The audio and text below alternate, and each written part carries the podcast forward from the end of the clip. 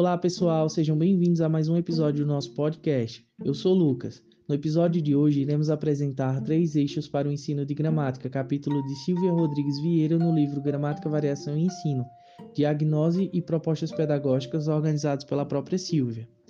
O principal objetivo do ensino de língua portuguesa é o desenvolvimento de competência de ler e produzir textos. Não podemos negar que os elementos de natureza formal são essenciais para a construção do sentido em nível macro e microestrutural.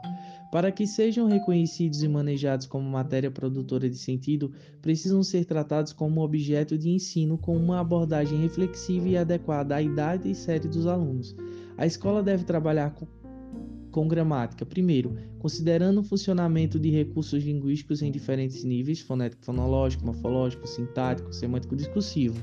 Segundo, permitindo o acesso às práticas de leitura e produção de textos orais e escritos de modo a fazer o estudante a reconhecer e utilizar os recursos linguísticos como elementos fundamentais à produção de sentido. E terceiro, propiciando o acesso à variedade de prestígio na sociedade, sem desmerecer outras variedades apresentadas pelo aluno.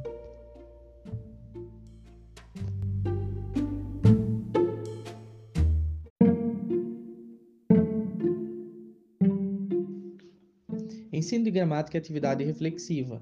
As atividades escolares com componente especificamente gramatical seriam de três naturezas: linguística, epilinguística e metalinguística.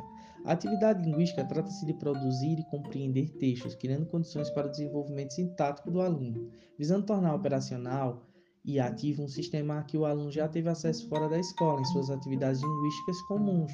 Já a epilinguística trabalha sobre a própria linguagem, comparando expressões, transformando-as, experimenta novas formas de construção, levando os alunos a diversificar os recursos expressivos com que fala e escreve, e a operar sua própria linguagem. Sendo assim, familiarizados com a linguística e a epilinguística de forma consciente, é que pode acontecer a etapa da atividade metalinguística, como um trabalho de sistematização gramatical a metalinguística permite descrever a linguagem a partir da observação do caráter sistemático das construções, cheias de significação. Portanto, trabalhar as três atividades destacadas aqui exigem planejamento, contextualização e um trabalho bem orientado.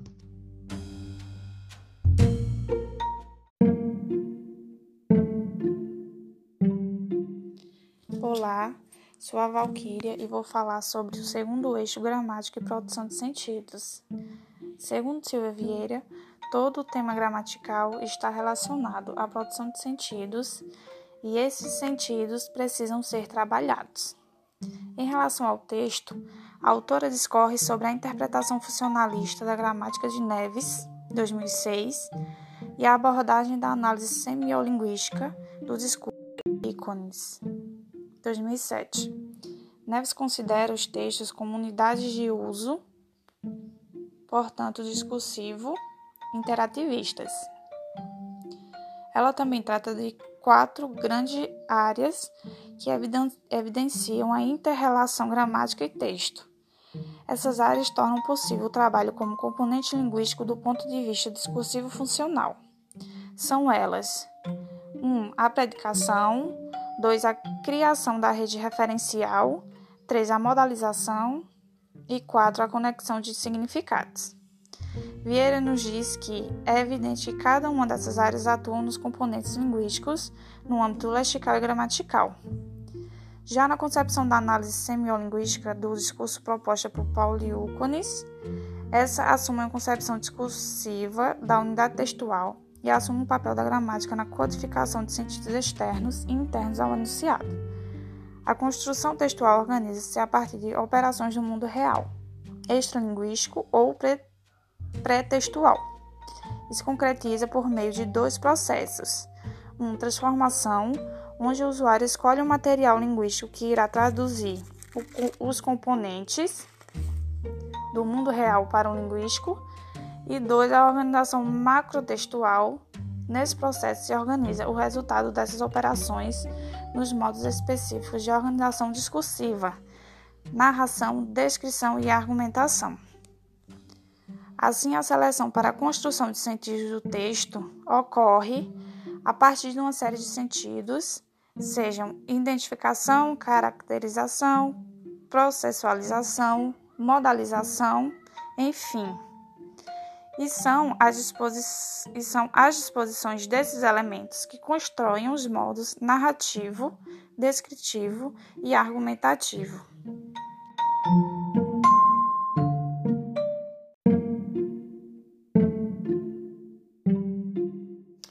Oi, eu sou o Eric. Eu vou falar aqui um pouquinho sobre o terceiro eixo do ensino da gramática, que diz respeito à variação linguística e o ensino da norma padrão.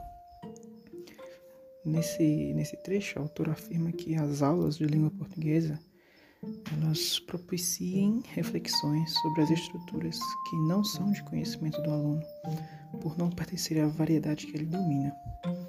Sendo assim, o professor tem que presumir que as construções gramaticais presentes no livro, nos livros didáticos, principalmente as escritas, são muitas vezes inacessíveis aos alunos. O que o professor deve fazer então? Primeiramente, saber que é sim importante ensinar a norma padrão para os estudantes, mas que deve ser feita uma reflexão sobre sua relação com as variedades mais populares, principalmente as que são utilizadas pelos alunos. O objetivo é trazer à tona o fato de que a norma culta é só mais uma forma de falar, que tem o seu lugar em determinados contextos, e também mostrar a gramática de uma forma mais próxima à realidade dos alunos, ensinando, ensinando a norma culta como ela é realmente usada atualmente. Por último, a autora cita Vieira, que afirma que as aulas de português devem considerar o contínuo da variação que as aulas de LP promovam o conhecimento de várias outras variedades linguísticas, pois ter esse conhecimento é fundamental para o ensino da gramática nos dois outros eixos.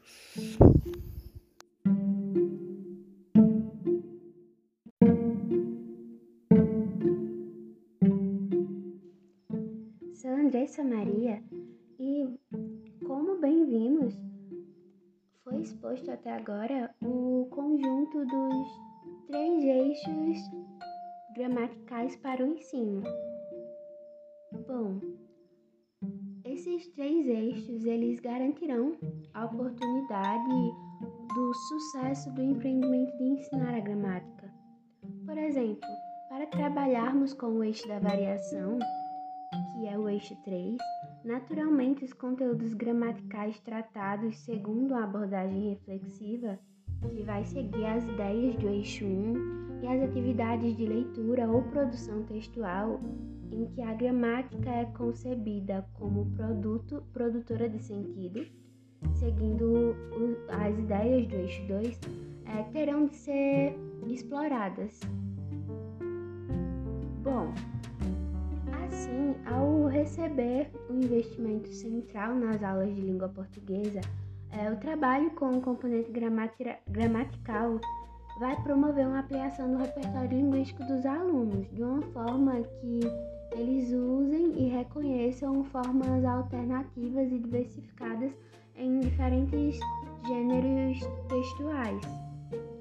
Dessa forma, é, não cabe ao professor de português qualquer reserva com relação ao ensino da gramática, que, a qual é entendida como um conjunto de expedientes linguísticos de alcance textual nos níveis micro e macroestruturais, as quais permitirão que qualquer enunciado signifique e produza um sentido. Bom, é, obrigada a todos por assistirem mais um episódio do nosso podcast.